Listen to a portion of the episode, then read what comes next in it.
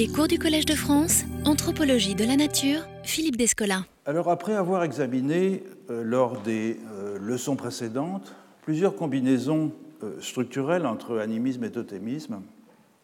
je voudrais à présent me tourner vers des formes d'articulation, non plus entre animisme et totémisme, mais entre animisme et ce que j'appelle l'analogisme. Et je voudrais pour cela prendre l'exemple de l'Asie du Sud-Est, où ces formes de combinaison sont assez communes. Je rappelle que l'animisme, c'est l'imputation à des non-humains d'une intériorité de type humain. Grosso modo, la plupart des êtres ont une âme, combiné au constat que chaque classe d'existants, chaque genre de choses est pourvu d'un corps qui lui est propre, qui en tout cas propre à une classe, et qui donne euh, accès à un monde particulier que cet être, dans une classe, habite à sa façon. Par contraste avec ce dualisme tranché de l'intériorité et de la physicalité, l'analogisme prend acte du fait que le monde est composé d'une infinité d'éléments, d'états, de situations, de qualités, d'êtres, tous différents les uns des autres, qu'il faut pouvoir connecter entre eux dans des réseaux de correspondance au moyen de la pensée analogique, raison pour laquelle j'ai appelé analogiste ce régime ontologique.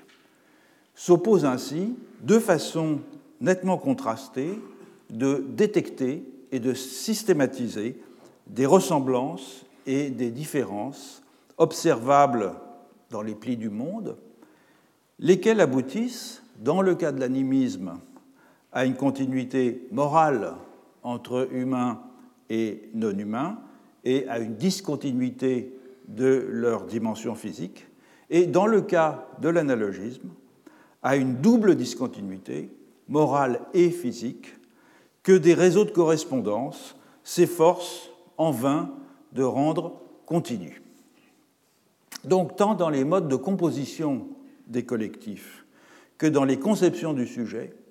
ces deux régimes euh, ontologiques sont très euh, contrastés. Du point de vue de la composition des collectifs, par exemple, je reprends un schéma que j'ai déjà utilisé, les tribus-espèces de l'animisme s'opposent à la totalité sociocosmique, c'est le terme qu'on emploie en général en anthropologie pour décrire ce genre de situation, à la totalité sociocosmique de l'analogisme. Donc on voit que d'un côté, dans l'animisme, on a des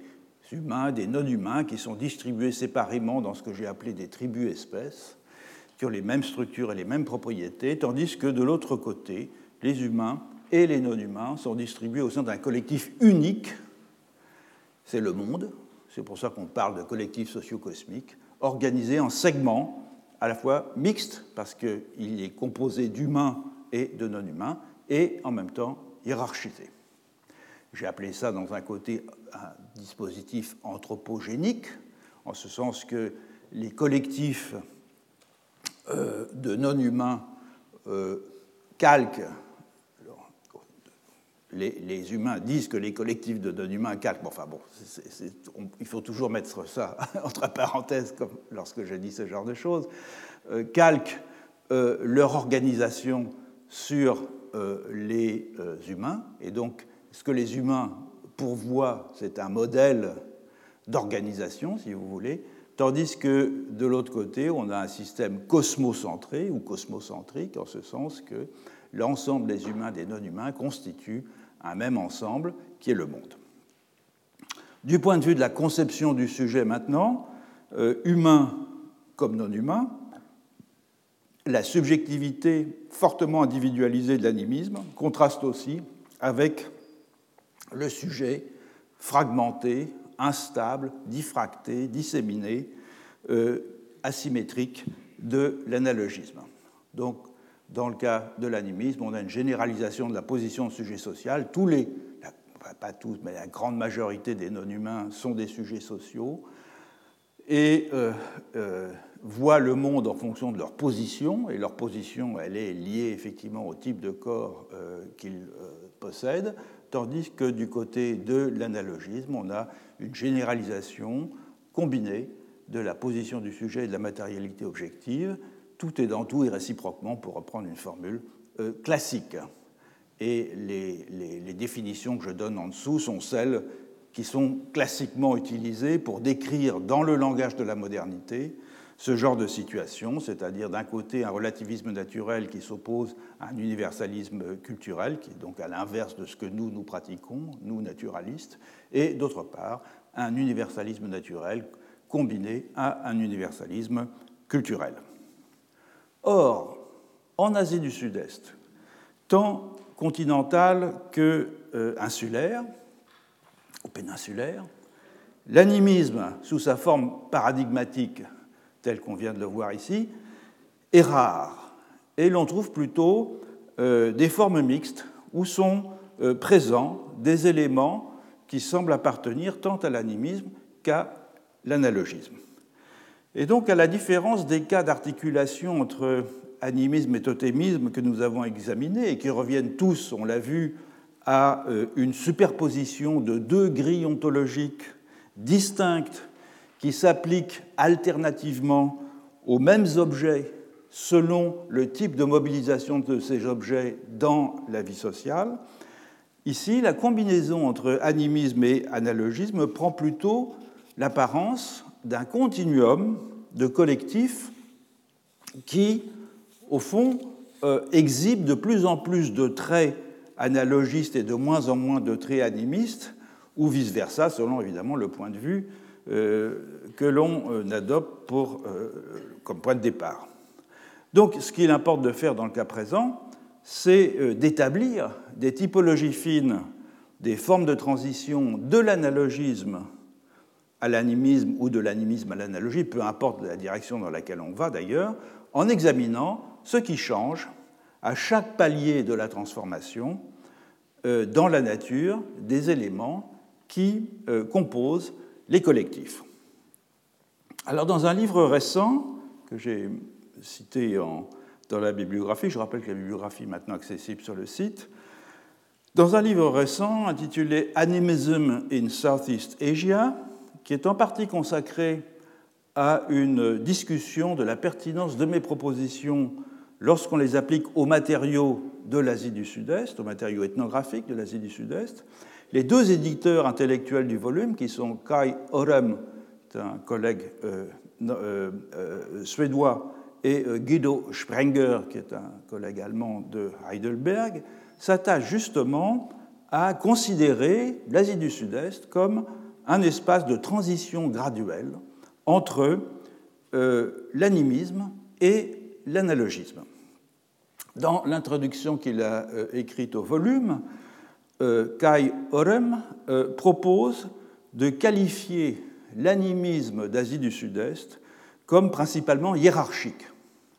par contraste avec d'autres euh, formes d'animisme franchement égalitaires rencontrées dans les Amériques, en Asie septentrionale, exceptionnellement dans certaines parties de l'Asie du Sud-Est également. En revanche, une ontologie proprement analogiste serait, selon lui, assez rare dans cette région et correspondrait euh, à quelques formations étatiques prémodernes comme le royaume javanais. Alors je n'ai rien évidemment contre ce modèle de transformation graduelle, bien au contraire. Il ressemble au fond sur le plan structurel au groupe de transformation que j'avais proposé dans Par de la nature et culture euh, et qui mène de l'Amérique du nord-ouest à la Mongolie méridionale en examinant les différentes transformations dans ces collectifs qui sont juxtaposés dans l'espace lorsque l'on va, disons, des cris euh, de la région euh, des, Grands Lacs jusqu'à, jusqu'au Bouriat en, en Asie septentrionale. Concernant l'Asie du Sud-Est, la différence par rapport à ce modèle que j'avais proposé, c'est que le continuum, il n'est pas fait d'une série contiguë de transformations qui se développent dans l'espace, de proche en proche, et qu'on peut observer en regardant les sociétés, les collectifs euh, tels qu'ils sont euh, distribués dans l'espace les uns à côté des autres. Et ce, continuum, il est plutôt fait d'englobements successifs de différents régimes ontologiques qui coexistent souvent dans un même espace géographique, voire, dans certains cas, d'une oscillation régulière du même collectif entre un pôle égalitaire et un pôle hiérarchique, à l'instar du fameux contraste entre Gumsa et Gumlao chez les euh, Kachin, tel que euh, Edmund Leach l'a décrit dans son livre Les systèmes politiques des hauteurs de Birmanie, qui est un grand classique pour les anthropologues. Donc le problème n'est pas tant de spécifier comment l'on passe des formes les plus stratifiées d'animisme à l'analogisme proprement dit, mais plutôt de rendre compte de la façon dont l'animisme égalitaire se transforme en un animisme hiérarchique, pour reprendre la formulation que proposait euh, Kai euh, Orem, et aussi de comprendre en quoi et comment ces deux formes d'animisme pourraient représenter des variations à l'intérieur d'un même complexe ontologique plutôt que des étapes obligatoires vers des collectifs analogistes. À cette question, Kai Orem n'apporte pas de réponse dans, cet ouvrage, sa démarche restant pour l'essentiel euh, euh, euh, typologique. C'est pourquoi je pense qu'il faut reprendre l'analyse des différents types de collectifs caractéristiques de l'Asie du Sud-Est afin d'identifier précisément les éléments qui changent à chaque étape de la transformation dans ce continuum. Alors on va commencer par les Shewang. Les Shewang, il m'avait servi dans Par-delà euh, nature et culture d'exemple typique pour qualifier l'animisme standard en Asie du Sud-Est. Et puis ensuite, on passera au modèle le plus généralisé, celui qu'on pourrait appeler des tribus montagnardes, je reviendrai sur cette expression, avant de terminer avec des collectifs euh, très hiérarchisés comme les Toraja et les euh, Bugis de Célèbes. voilà euh, l'Asie du Sud-Est, carte conventionnelle, disons. Donc les Shewang, ils sont ils sont, ils sont là, ils sont au, cœur de, la Malaisie, dans une zone forestière. Euh, les, euh, les et les Toraja, ils sont ici. Les, les Bugis au sud, les Toraja un peu plus au nord. Et je ferai référence aussi à une population qui s'appelle les Katu, qui sont des montagnards classiques, qui sont à la frontière du Vietnam et du Laos dans les Hautes-Terres. Commençons donc par les Shewang. Les Shewang nous sont bien connus grâce aux travaux de Signe Howell, qui est euh, une collègue norvégienne qui les étudie depuis 40 euh, ans. Ils sont très peu nombreux, ils sont moins de 300, ils étaient au moment de cette ethnographie qui a commencé dans les années 70. Et c'est un monde euh, qui est social de part en part, puisqu'il s'étend au-delà des frontières de l'humanité pour englober une myriade d'esprits de plantes, d'animaux, d'objets réputés posséder, pardon, les mêmes attributs que les humains, que les Shewang, et qui sont collectivement désignés, ces non-humains, comme nos gens, bi en Shewang. Donc en dépit de la diversité des apparences et des collectifs singuliers où ces êtres non-humains mènent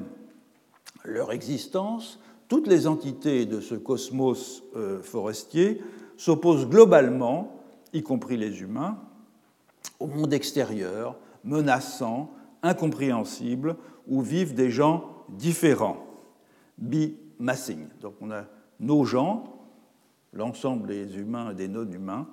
euh, du monde chez Wong, et puis les gens différents, ce sont les Malais, ce sont les Chinois, ce sont les Occidentaux, et ce sont même les autres peuples aborigènes de Malaisie. Dans cet entre-soi saturé de vie sociale, les êtres qui partagent le même environnement se perçoivent comme complémentaires, comme interdépendants, et la responsabilité éthique d'assurer la bonne marche des choses est collectivement assurée et, euh, fonction, au fond, des actes de chacun. Tout le monde est responsable. Car l'allégeance à un code moral caractérise la conduite de tous ceux qui possèdent une conscience réflexive. Alors, le terme employé par les Shewong, c'est ruwai, conscience réflexive, et cette conscience réflexive, elle caractérise aussi bien les humains que les non-humains. Et si certaines plantes et certains animaux sont des gens, l'expression en Shewong c'est berry, c'est qu'ils jouissent pour les Shewong des mêmes capacités cognitives et morales que les humains, mais aussi que leurs corps, dans certaines circonstances, peuvent apparaître identiques à ceux des humains. Le rouaille, donc cette conscience euh, réflexive, cette subjectivité, constitue la véritable essence de la personne pour les Shewong et son principe d'individuation, le corps n'étant qu'un vêtement dont on peut se débarrasser de façon temporaire, notamment lors des rêves, lorsque le rouaille vagabonde dans une autre dimension. Mais lorsque ce rouaille, lorsque cette conscience euh, vagabonde, elle le fait sous la forme d'une incorporation physique, faute de quoi, évidemment, comme c'est un, élément immatériel, euh, elle ne pourrait être vue et reconnue par les autres rouailles. Or, si dans un tel cas, le rouaille, la conscience réflexive des humains, s'incarne sous la forme d'un modèle réduit du corps réel, une sorte d'homoncule, le rouaille des plantes et des animaux s'incarne dans un corps humain et non dans le vêtement de son espèce. En outre, si le rouaille d'un humain ne saurait venir habiter le corps d'un autre humain, donc il n'y a pas de possession si vous voulez, il peut à l'occasion endosser l'apparence d'une plante ou d'un animal. Donc on voit bien que dans un tel cas, la possibilité de découper le réel en catégories stables devient illusoire, puisque l'on n'est jamais euh, assuré de l'identité de la personne, humaine ou non humaine, qui se cache sous le vêtement de telle ou telle espèce. En outre, les Shewang ont poussé à un très haut degré de systématicité ce corollaire de l'animisme que Viveros de Castro a appelé le perspectivisme, c'est-à-dire le fait que chaque espèce se perçoit elle-même autrement que selon la forme dont euh, elle est perçue par les autres espèces. Cela veut dire que chaque classe de personnes dotée d'un rouaille voit le monde à sa manière, en fonction des caractéristiques singulières de son appareil visuel. En particulier le fait que, selon les espèces, les humains comme les non-humains, ont un regard qui est plus ou moins chaud ou plus ou moins froid. C'est ainsi que les Shewong euh, euh, euh, qualifient ces différences de perspective. Par exemple, il arrive souvent qu'un Shewong va tomber en forêt dans le piège posé par un esprit pour capturer des cochons sauvages. Mais comme les yeux d'un Shewong, d'un humain, sont chauds, à la différence des yeux des esprits qui sont froids, il ne se rendra pas compte de ce qui lui est arrivé, il ne verra pas un piège, sauf pour éprouver dans son corps les conséquences douloureuses de ce qui lui est arrivé. Les humains n'en sont pas pour autant désavantagés, car l'illusion est évidemment à double sens, ou le basculement de perspective est à double sens. Par exemple, il y a une race d'esprit qui est réputée s'alimenter d'une espèce de balisier, qui ressemble un peu à, bananier sauvage, si vous voulez, et euh, qui perçoit, cette race d'esprit, cette plante comme une patate douce. Et lorsque des Shewang coupent des balisiers, euh, pour s'en servir pour des raisons euh, artisanales, ces esprits ne voient que des porcs épics qui déterrent des patates douces. Donc, considéré comme un prédicat du rouaille de chaque espèce, le mode de perception qui est particulier à cette espèce ne change pas au gré des métamorphoses individuelles, de sorte qu'un Shewong, un humain qui va par exemple endosser le vêtement d'un tigre, continuera à voir le monde comme un humain. Donc sur ce plan, comme sur tous les autres, les Shewong constituent un cas absolument exemplaire d'animisme en tout point analogue à ceux que l'on peut trouver en Amazonie ou en Sibérie septentrionale.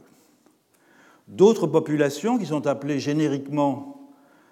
euh, en Malaisie orang asli, c'est-à-dire les aborigènes, les hommes du lieu, si vous voulez, euh, qui, outre les, euh,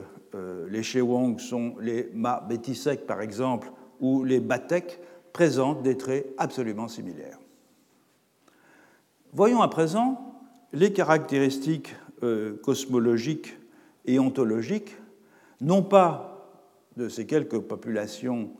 qui représentent des cas standards d'animisme, mais de la majorité des populations tribales d'Asie du Sud-Est, celles qui vivent en général dans les collines, à l'écart des plaines, plaines où sont concentrés les euh, centres urbains, donc dans cette région que l'on a pris l'habitude depuis quelques années d'appeler Zomia. Zomia, c'est une notion qui a été forgée par euh, l'historien néerlandais Willem van Schendel, qui a été surtout popularisée par l'historien euh, James Scott dans son livre The Art of Not Being Governed, et qui désigne les hautes terres de l'Asie du Sud-Est continentale, occupées par des populations qui sont parvenues jusqu'à très récemment a échappé en partie au contrôle des États coloniaux, puis postcoloniaux, implantés pour l'essentiel dans les basses terres. Donc voilà la carte que propose James Scott de la Zomia, donc c'est tout ce qui est en blanc. Euh, vous remarquerez qu'elle est très étroitement corrélée avec euh, l'échelle d'altitude. Euh, c'est donc les zones montagneuses ou de collines qui sont en quelque sorte des zones refuges très euh, couvertes de forêts, enfin qu'il était pendant longtemps, euh, euh, et qui sont donc en marge des centres de pouvoir situés dans les plaines. Bien que cette notion de zomia n'englobe pas l'Asie du Sud-Est insulaire, comme vous le voyez, et péninsulaire, on retrouve néanmoins, aussi bien en Malaisie, en Indonésie, euh, aux Philippines le type de contraste que cette notion de zomia met en évidence, en particulier le contraste entre les centres du pouvoir économique et politique situés sur le littoral et à l'embouchure des fleuves, d'un côté, et les groupes tribaux de l'amont et des hautes terres. Donc j'ai choisi d'appeler cet ensemble les montagnards, comme l'ont fait les Français euh, en Indochine pour euh, désigner les populations de la euh, cordillère anamitique, une dénomination qui correspond bien par ailleurs à l'expression qu'on emploie traditionnellement en anglais pour les désigner, qui est Hill Tribes. Quelles sont les caractéristiques de cette euh, cosmologie montagnarde Elle est portée par des populations qui pratiquent la culture sur essar du riz pluvial, c'est-à-dire du riz non inondé, et l'élevage du cochon et du buffle, et pour lesquels les animaux domestiques ont remplacé les animaux sauvages en termes de partenaires sociaux, économiques et rituels. À la différence, par exemple, des Shewang, qui sont pour l'essentiel, qui étaient en tout cas pour l'essentiel des chasseurs et des cueilleurs, avec une petite agriculture d'essertage et pas d'élevage. Le premier trait euh, euh, marquant qui rapproche les euh, cosmologies montagnardes des régimes ontologiques animistes, eh ben, c'est la prolifération des esprits. Il y a des esprits partout, des esprits du lieu, des maîtres des animaux, des maîtres des plantes, des ancêtres, des fantômes, généralement coiffés par un esprit dominant, euh, et organisé dans une hiérarchie euh, plus large comprenant les autres êtres, animés et inanimés, dont les humains, les humains étant euh, le plus souvent insérés dans une position intermédiaire entre les esprits du monde céleste et ceux du monde chtonien. Mais par contraste avec les formes d'animisme typiques d'Amazonie ou euh, de, l'Amérique du Nord septentrionale, cette prolifération des esprits, elle est hiérarchisée. Et les relations entre ces strates sont entretenues par l'intermédiaire du sacrifice. Les humains sacrifient des animaux domestiques, idéalement des buffles, aux ancêtres et aux esprits qui sont tout en haut du sommet de la hiérarchie, qui sont les maîtres de la terre, les maîtres de la forêt, les maîtres des eaux, en sorte que l'on doit offrir à ces maîtres des animaux en échange du droit d'utiliser les ressources dont ils sont les gardiens. On va prendre comme illustration l'exemple des catous. Je l'ai montré sur la carte tout à l'heure. Ils ont été bien décrits dans les publications d'Yves Goudineau et de Kai euh, Orem. C'est une population donc des hautes terres des plateaux centrales euh, du Vietnam et du euh, Laos, et qui mobilise en permanence l'assistance des bons esprits, pour l'essentiel des ancêtres, afin qu'ils servent de médiateurs auprès de puissants esprits de la forêt qui ont tous la capacité, on pourrait même ajouter l'envie irrépressible, d'infliger des dommages aux humains. Et le sacrifice est le principal moyen pour se concilier leur bonne grâce, car les animaux domestiques élevés par les humains sont la nourriture principale de ces esprits. Et l'on peut même dire à propos de l'élevage, notamment de l'élevage du buffle, qu'il a pour fonction principale d'alimenter les esprits. Comme dans beaucoup de systèmes sacrificiels, à commencer par celui de la Grèce antique, les catous ne consomment la viande de leur cheptel que dans un repas collectif et après un sacrifice où l'animal a été offert aux esprits, lesquels sont dits manger l'odeur de la nourriture sacrificielle. Pour les Catous, le sacrifice est la mission principale des humains. Une vie vertueuse et une activité sacrificielle permanente sont les plus importants des impératifs moraux. Et de fait, les sacrifices petits et grands euh, accompagnent chaque événement euh, significatif, les mariages, les funérailles, les semailles, les récoltes, la construction d'une nouvelle maison, les sartages d'un nouveau champ. Et donc satisfaire les esprits maintient l'ordre cosmique, évite les afflictions, les infortunes, expie les fautes et, au fond, restaure l'ordre social. Car s'ils sont négligés ou s'ils sont offensés, les esprits se mettent en colère et ils vont déverser euh, leur euh, animosité sur les humains, en particulier en dévorant leur âme, ce qui est la cause de la maladie et de la mort. Les Catous sont par ailleurs des chasseurs, des chasseurs enthousiastes, et ils disent du gibier qu'il constitue le troupeau de certains esprits de la forêt, lesquels ont pour mission de veiller sur ce gibier comme des bergers. Et c'est une conception, on l'a vu, qui est très commune dans tout l'archipel animiste. Le plus important de ces maîtres du gibier, c'est une maîtresse du gibier, une figure féminine appelée Comorbar, et qui est réputée livrer des individus euh, de son troupeau aux humains par compassion pour eux. Là aussi, c'est un leitmotiv absolument classique, pas dans tous les, collectifs animistes, mais dans beaucoup d'entre eux. C'est un, don, en quelque sorte, qui témoigne d'une attitude de générosité bienveillante de cette maîtresse euh, du gibier, attitude qui doit être reconnue, célébrée par les villageois Katou au moyen d'un rituel chaque fois qu'une chasse est couronnée de succès. Ce rituel y réunit tous les villageois dans la maison commune et au cours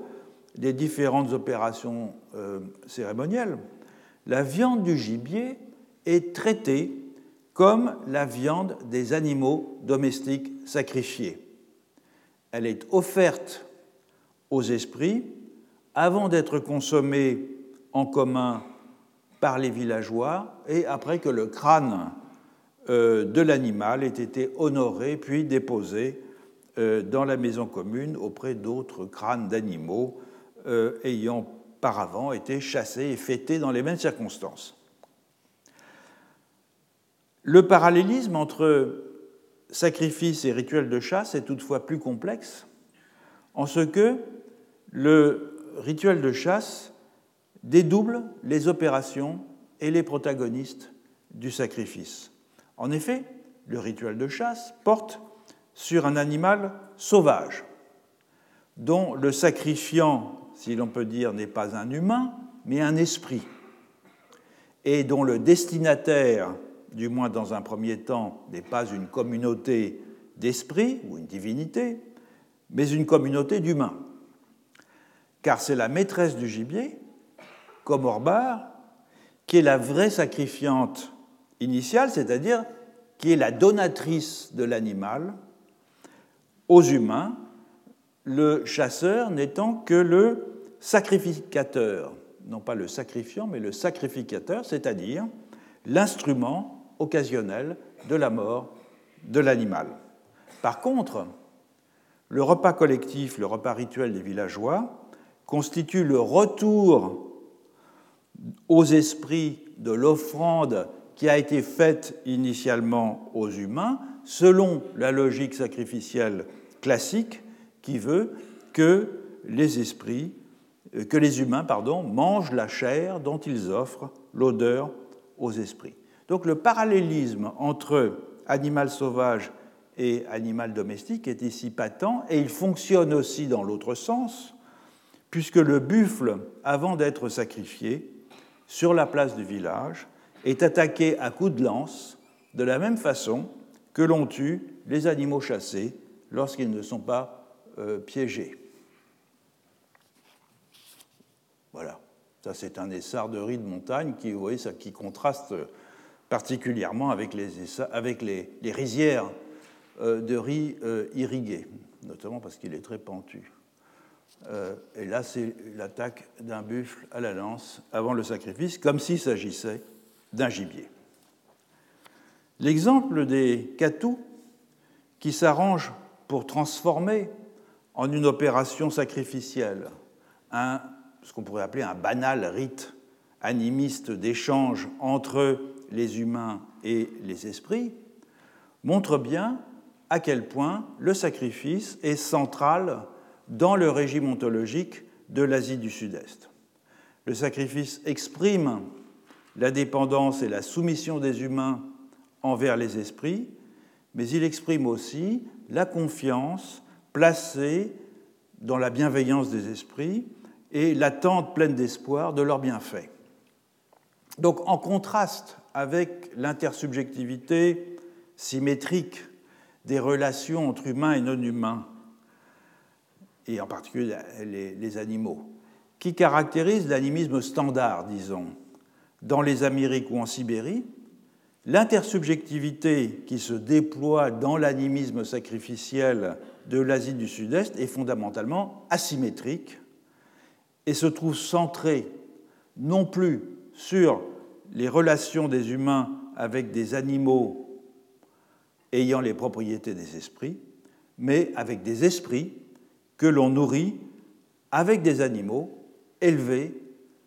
par les humains au profit des esprits. Un dernier trait des euh, ontologies montagnardes a été bien mis en évidence par euh, Jeanne Cuisinier dans son classique Sumangat, l'âme et son culte en Indochine en Indonésie, un ouvrage de synthèse euh, publié en 1951, complètement pionnier dans ce domaine, et où elle montre qu'on trouve dans toute euh, cette région l'idée que le monde est animé par un principe qui est souvent glosé comme une âme et qui insuffle dans toutes ses composantes une capacité d'agir, donc une sorte d'intériorité universelle et distribuée. Les termes qui dépeignent cette euh, force vitale sont dans toute l'insulinde de proches cognats du terme malais sumangat. Et la façon dont cette euh, âme du monde est conçue présente dans toute cette zone une grande homogénéité. Or, comme euh, Thomas Kirsch, que j'ai déjà cité ici, l'a bien mis en évidence dans son livre de 73 sur la euh, religion des hautes terres de l'Asie du Sud-Est, ce principe de vie, il est réparti de façon inégale. Il s'agit d'une disposition qui qualifie chaque être, animé ou inanimé, mais qui se manifeste avec une intensité plus ou moins grande. En outre, cette disposition subjective peut non seulement prendre la forme d'une âme individuelle, comme c'est le cas dans l'animisme standard, mais elle peut aussi être vue comme une capacité à agir qui trouve sa source à l'extérieur de l'être, qui lui est, et qui, au fond, devient une capacité acquise à une source externe et qui prend souvent la forme d'une qualité personnelle hypostasiée dans un esprit. Le courage, l'ambition, la ruse, la force de caractère. Or, tant comme un aspect de l'intériorité que comme un attribut provenant de l'extérieur et conféré par un esprit, cette notion de puissance, de puissance cosmique, tend à être réifiée comme quelque chose de substantiel, une sorte d'essence concrète, une force, un foyer d'énergie qui, de ce fait, est détachable de l'être qu'elle anime et qui peut se matérialiser dans des objets qui deviennent à la fois des signes de richesse et des signes de puissance morale. Ce sont des gongs, des tambours de bronze, des grandes jarres de terre cuite, des tissus précieux, brodés, etc. Et c'est parce que l'âme universelle est en mesure de recevoir une forme substantive et visible dans un être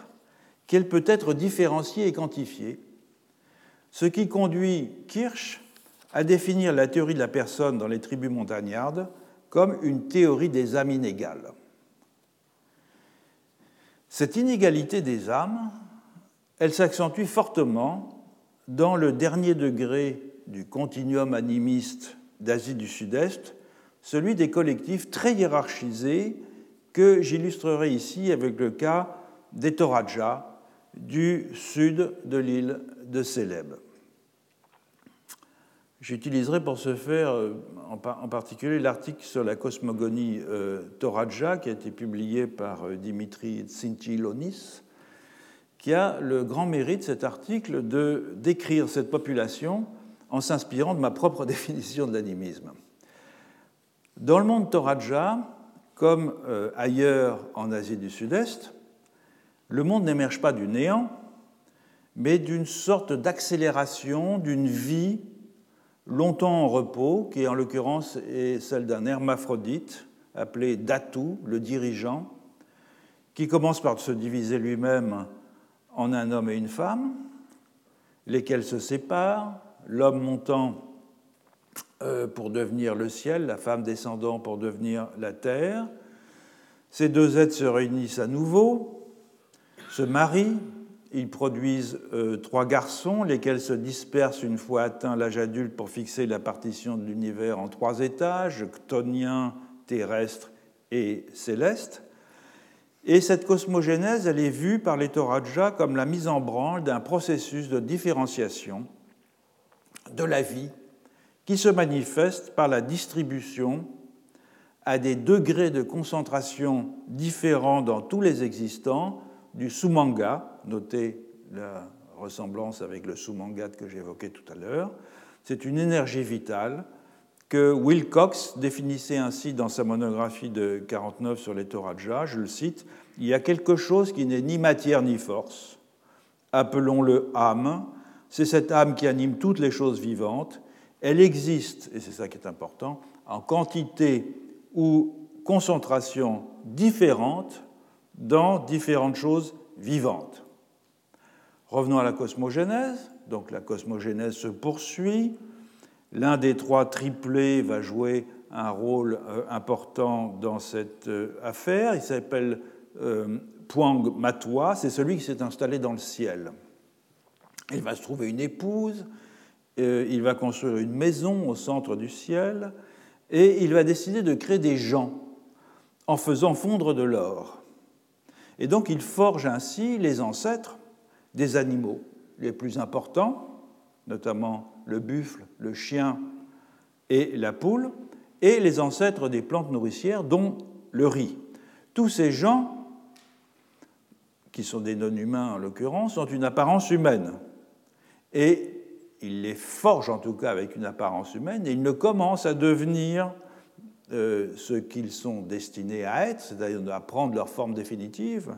qu'après une ou deux générations et en conséquence du fait qu'ils se sont mariés entre eux. Ensuite, Puang Matwa, donc le, héros euh, euh, des Murges, forge l'ancêtre mâle de l'humanité, Datu Loku, là encore avec un mélange d'eau, de feu, de pierre et de boue enrobant une pépite d'or. Et dès que Datu Loku l'ancêtre de l'humanité fut assez grand, le héros culturel Poing Matwa lui prélève une côte, ça nous évoque quelque chose, dont il fit une épouse à son intention. Il fixe ensuite pour leur mariage et pour tous les aspects de leur vie quotidienne un ensemble très précis de pratiques rituelles et de prohibitions, mais bien que le couple eût enfanté douze enfants, il n'y avait pas encore assez de monde pour que les stipulations rituelles soient respectées, c'est-à-dire pour que le cosmos puisse être maintenu, protégé, entretenu, etc. Donc le héros euh, Puang décida de créer quatre humains supplémentaires pour que les rites puissent être accomplis et qu'ils euh, euh, entretiennent en quelque sorte par leurs actions rituelles le monde. Mais les matériaux qu'il employait étaient différents de ceux qui avaient servi à créer la première humanité. Matwa n'utilisa qu'un paquet de boue au cœur duquel il disposa non pas une pépite d'or, mais un nœud de canne à sucre. En conséquence, les gens ainsi créés n'étaient pas de vrais gens, Tao Tongon comme on dit euh, en Toraja, des vrais gens comme la première humanité, comme Tao, comme Datu Loku et sa famille, mais des esclaves et leur nature, et le, le Lonis traduit un terme Toraja rupa par nature, leur nature n'avait aucun rapport avec celle de la première humanité. Et comme la population n'était encore pas assez nombreuse pour accomplir toutes les prescriptions rituelles, Puang Batwa entreprit de fabriquer une troisième humanité, cette fois avec un mélange ressemblant à celui au moyen duquel les premiers ancêtres humains avaient été faits, c'est-à-dire de l'eau, du feu, de la pierre et de la boue, mais au lieu de mettre de l'or au cœur de cette composition, il y plaça du fer. La troisième humanité était donc, elle aussi, d'une autre nature que les deux autres. Les Bogis, qui sont des voisins des Toraja, et qui sont euh, pourtant islamisés depuis le XVIIe siècle, ont le même genre de cosmologie hiérarchique fondée sur une euh, gradation de la puissance cosmique qui est ici appelée non pas Sumangat mais Sumangé. Comme euh, Shelley Harrington l'a bien mis en, en, évidence, plus une personne occupe un rang élevé par la naissance chez les Bogis, plus elle canalise de Sumangé et plus elle doit pratiquer des exercices physiques et spirituels afin de contrôler, d'accumuler, de condenser ce principe de vie, l'objectif étant d'atteindre euh, par ce moyen un état aigu de conscience de soi et de conscience du monde. L'expression qu'emploie Harrington, c'est awareness. Et l'état d'éveil ou de conscience de soi et du monde auquel parviennent les nobles de haut rang protègent leurs dépendants, protègent leurs familiers, comme si, au fond, ces aristocrates avaient ou devenaient des foyers de Sumangé, irradiant les humains qui les approchent. Mais la force vitale qui émane d'eux peut aussi être euh, néfaste, dangereuse.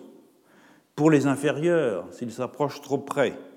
il est donc fondamental de maintenir la bonne distance selon son rang et de se conduire en respectant la hiérarchie des positions, ceci étant au fond l'impératif de base du collectif Bugis. Donc comme chez les Toraja, la gradation des puissances, elle résulte d'un principe physique. Les nobles sont nés chez les Bugis avec une quantité importante de sang blanc. C'est un sang qui leur a été transmis par filiation, génération après génération, depuis des esprits ancestraux. Donc par leur naissance, les nobles forment une sorte d'espèce à part, comme l'aristocratie à sang bleu en Europe, mais la potentialité physique qu'ils recèlent doit être entretenue et cultivée de façon à ce qu'ils parviennent à lui donner véritablement libre cours. Et la distribution différentielle de pouvoir cosmique entre les existants est ainsi la base de la hiérarchie qui les ordonne. Autrement dit, on a ici aussi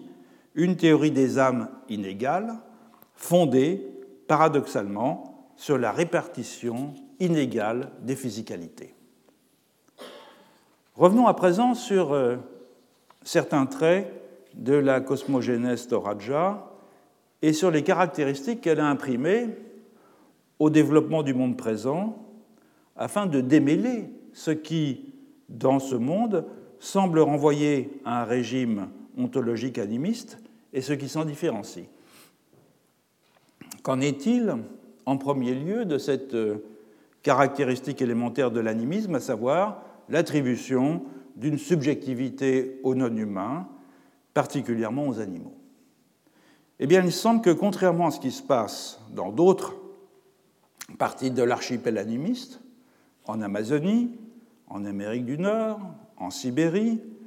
ou même plus à l'ouest, comme on l'a vu tout à l'heure, chez les Chewang ou chez les euh, Marbetisek, en Malaisie, les plantes et les animaux du monde Toraja ne sont pas dotés d'une subjectivité individuelle, cette qualité étant réservée à leurs ancêtres, aux ancêtres des plantes et des animaux, au moment où ils avaient leur forme humaine, et une forme qu'ils ont conservée jusqu'à présent sous, les espèces euh, d'esprit. Quand les humains traitent avec eux, en tant que maîtres des espèces, par exemple, lorsqu'on leur fait des offrandes. De même que lorsqu'on doit abattre un arbre, l'arbre n'a pas de subjectivité individuelle, comme ça peut être le cas ailleurs dans d'autres collectifs animistes, et il faut demander au maître de l'arbre euh, la permission de l'abattre. Donc il y a un décalage ici dans l'attribution de la subjectivité individuelle à des êtres individualisés. Cela dit, les animaux et les plantes sont dits avoir des esprits de vie. C'est ainsi que les euh, traduit euh, Tsinchilonis, qu'il appelle deata, lesquels sont moins construits comme des subjectivités individuelles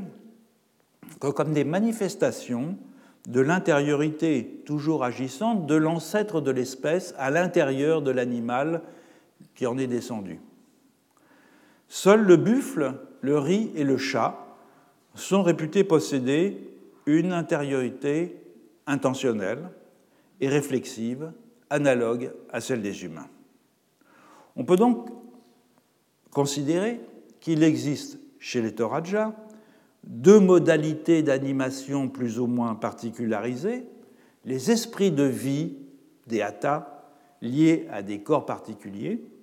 et la puissance cosmique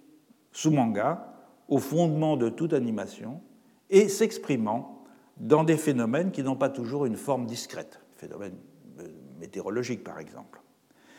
Donc, comme l'écrit Tsinchilonis, je le cite, les Dhéata ne sont rien d'autre que du sous-manga incorporé. Il s'agit ainsi d'un animisme qui est beaucoup plus diffus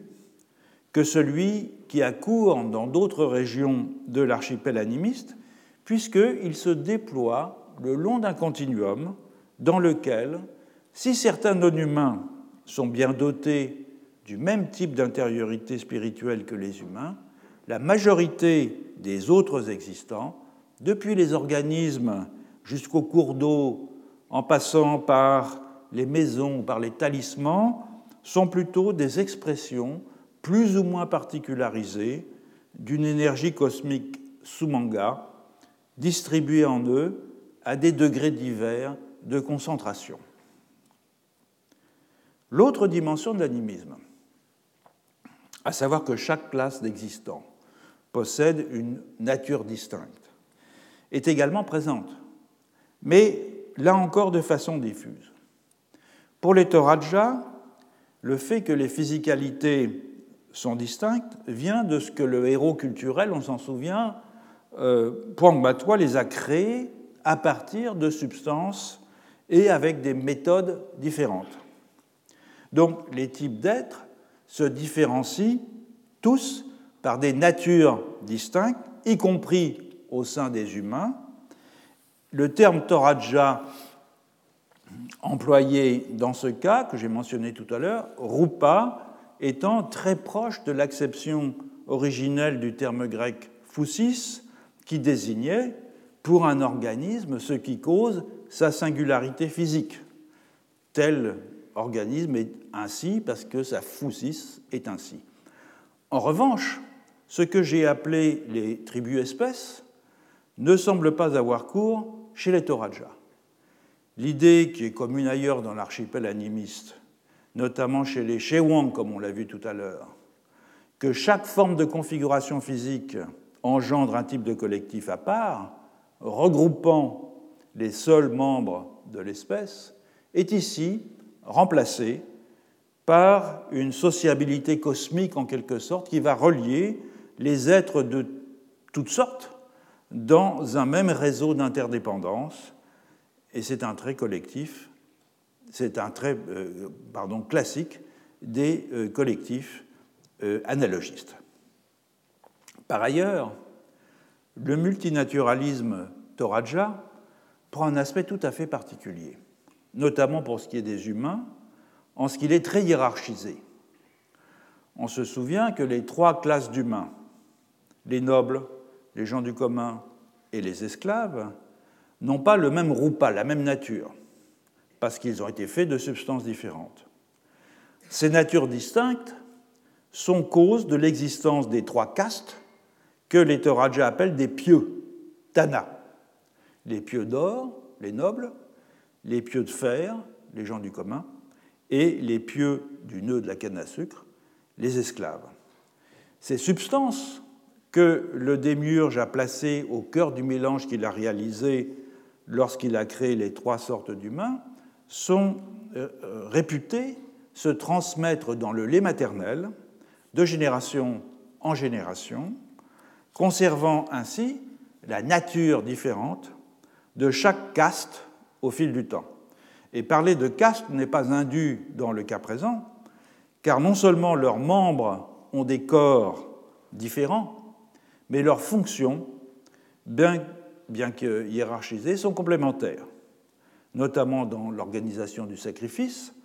ce qui cadre avec l'interprétation que, classique que Maurice Ockart donne de la division du travail religieux propre au système des castes, notamment dans son ouvrage Kings and Councillors. En effet, chacune des trois castes Toraja a dans ce domaine, dans le domaine du sacrifice, dans le domaine religieux, des euh, prérogatives et des devoirs. Par exemple, seul un esclave peut envelopper un cadavre dans un linceul et nourrir l'esprit des défunts récents. Seul un homme du commun peut nettoyer ce genre d'esprit et commencer le processus sacrificiel au terme duquel il deviendra une nouvelle vie. Seul un noble peut achever cette métamorphose au moyen d'un sacrifice. Les différences de corps entre les trois castes correspondent tout à fait au genre de différence dans les dispositions physiques qui caractérisent les discontinuités entre tribus et espèces dans l'animisme. Mais ces différences physiques, elles sont ici indexées sur la pureté du sang. Plus on monte dans la hiérarchie, plus le sang est pur, plus l'on est beau, plus l'on est épris de vérité, et plus on est impénétrable. C'est la raison pour laquelle une ségrégation stricte est maintenue entre les castes. Le sang pur des nobles, de plus haut rang, ne tolère pas le sang impur des esclaves, et les esclaves euh, et les nobles ne peuvent manger dans le même plat ou même consommer le même genre de nourriture. En outre, la nature physique distincte de chaque caste la relie à une portion spécifique du cosmos. Il y a des classes d'existants bien différenciées. Par exemple, les nobles sont associés au riz cuit, au buffle aux cornes dressées, au soleil levant, au tourbillon dans l'eau courante, tandis que les esclaves sont associés à la balle de riz qui vient d'être décortiquée, au buffle aux cornes incurvées vers le bas, au soleil couchant, à l'eau stagnante. Donc par rapport à l'animisme que l'on pourrait appeler standard, le modèle Toraja présente une double inflexion. L'intériorité des existants humains et non humains n'y prend pas la forme habituelle d'une âme, d'une subjectivité individuelle, d'un esprit, elle est plutôt la diffraction en chaque être d'une puissance vitale qui anime le cosmos tout entier. Toutefois, ces manifestations de l'âme cosmique ne sont pas homogènes ou isonomiques, non qu'elles reflèteraient chacune une position différente dans le monde ou une trajectoire biographique particulière, comme c'est le cas dans l'animisme standard. La singularisation des intériorités, elle vient de ce que chaque classe d'être incorpore et exprime la subjectivité universelle à des degrés très divers selon la concentration d'essence cosmique qu'elle a reçue en partage. La deuxième inflexion du système Toraja par rapport à l'animisme ordinaire concerne la physicalité. Comme c'est le cas ailleurs dans l'archipel animiste, chaque classe d'êtres possède bien des dispositions physiques qui lui sont propres et qui différencient cette classe des autres par les actions que ces dispositions permettent à ses membres d'accomplir dans un milieu donné. C'est une sorte d'éthogramme, si vous voulez, qui fournit la base à partir de laquelle les membres de cette classe peuvent constituer une tribu-espèce sui generis. Or, on se souviendra que cette fragmentation des natures, chacune propre à une classe d'existants, affecte aussi les humains, dans le cas de l'animisme en général. Dans l'animisme ordinaire, l'humanité ne constitue pas un ensemble homogène mais elle se voit dissociée en un grand nombre de tribus-espèces, chacune se différenciant de ses voisines par son habitat, par ses habitudes alimentaires, par ses parures, par son costume, par ses armes, par ses outils, par sa langue, par l'éthos qu'elle manifeste dans son comportement. Donc chaque collectif humain, dans l'animisme ordinaire, se voit euh, distingué des autres alentours par un corps propre et par une manière de s'en servir, exactement comme les toucans se distinguent des pécaris. Or, ce qui change dans le cas Toraja, c'est que certaines tribus espèces d'humains, au lieu de mener une existence autonome, se retrouvent intégrées à l'intérieur d'un collectif dont elles vont constituer une strate hiérarchisée. Donc chaque caste forme une tribu-espèce indépendante des autres, des autres castes, sur le plan ontologique, mais dépendante d'elle sur les autres plans, c'est-à-dire les plans fonctionnels et aussi sur les plans liturgiques. Donc cette caractéristique de l'animisme, que Viveros de Castro appelle le multinaturalisme, elle existe bien ici, mais elle est redéployée, elle est hiérarchisée à l'intérieur même des collectifs, au lieu d'être, comme dans l'animisme ordinaire, la marque visible de la différence entre les collectifs. Et donc il en résulte une double différenciation, une différenciation des subjectivités à l'intérieur du cosmos en fonction du degré de densité de la puissance cosmique que chaque classe d'êtres est en mesure euh, de euh, réfléchir, si on peut dire, et une différenciation des physicalités, puisque les corps sont hiérarchisés en nature selon qu'il leur est ce qu'il leur est loisible d'accomplir. Et donc cette double différenciation, elle constitue comme une amorce de la fragmentation générale des intériorités et des physicalités typiques du régime ontologique de l'analogisme. Et l'on voit bien de ce point de vue comment, au fond, le Katoraja occupe une position cruciale au sein d'un continuum de transformation propre à l'Asie du Sud-Est, à la jonction des formes les plus distribuées d'animisme et des formes les plus intersubjectives d'analogie.